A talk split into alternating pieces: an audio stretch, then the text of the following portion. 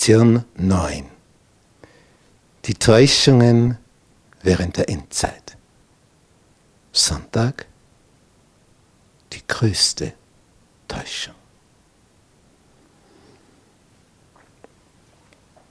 Als Jesus von seinen Jüngern gefragt wird, wann wird das sein, dass diese Zerstörung des Tempels passiert, sagt Jesus nicht als erstes einen Zeitpunkt. Der kommt sowieso in der ganzen Rede nicht vor. Ja, bringt nur Zeichen. Aber der allererste Satz für die Katastrophe ist, seht zu, dass euch nicht jemand verführe. Das ist das Erste. Seht zu, dass euch nicht jemand verführe. Es gibt so diesen Begriff der Manipulation, dass dich also jemand steuert und du merkst es gar nicht.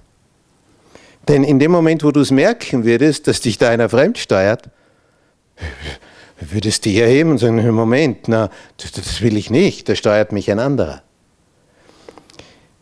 Die, die beste Möglichkeit der Manipulation besteht also darin, dass der andere nicht merkt, dass da jemand ist, der ihn dirigiert, der die Fäden zieht. Das ist der Punkt. Das heißt, was ist jetzt die größte Täuschung? Brauchen wir in die Gesellschaft schauen? Wenn wir in der westlichen Welt eine Umfrage machen würden, denken Sie, dass es Satan gibt? Wie kann man so dumm sein in unserer aufgeklärten Zeit, noch an sowas zu glauben? Das ist ja ein Märchen, oder? Das Wort Gottes sagt, der ist.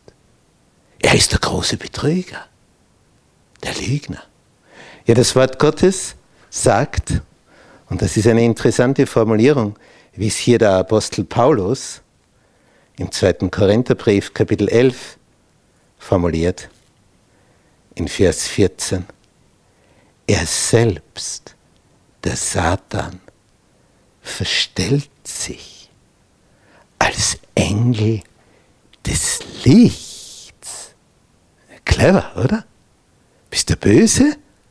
Aber verstellst dich als Engel des Lichts mit einem Lächeln auf deinem Angesicht. Natürlich nicht so, ich bin der Böse. Ich meine, wer vertraut ihm dann? Und die größte Täuschung für die Menschheit besteht darin, dass er sich selber unsichtbar gemacht hat, in dem Sinn, dass die wenigsten denken, er existiert überhaupt.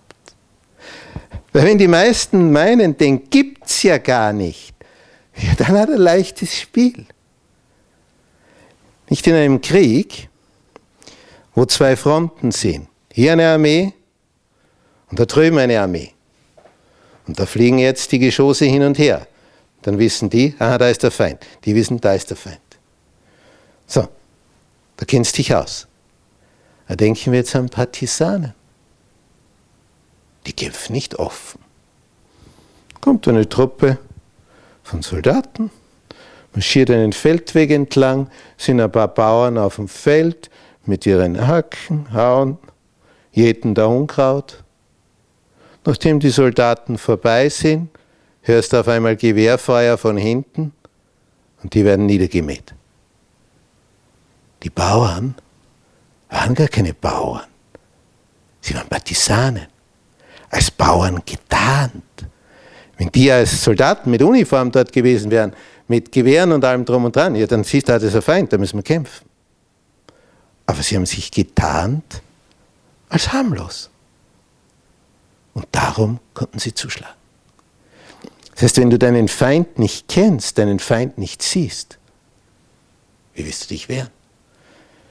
Das war immer so schwierig in Israel, wenn Palästinenser Sprengstoffgürtel umgeschnallt, drüber ihren Umhang, steigt ein in einen städtischen Bus und drinnen zündet er auf einmal den Sprengstoffgürtel.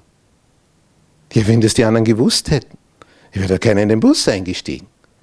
Und der Chauffeur wäre schnell hinausgelaufen. Das heißt, es ist immer dieses Nichtwissen, dass der Feind da ist, was dich täuscht.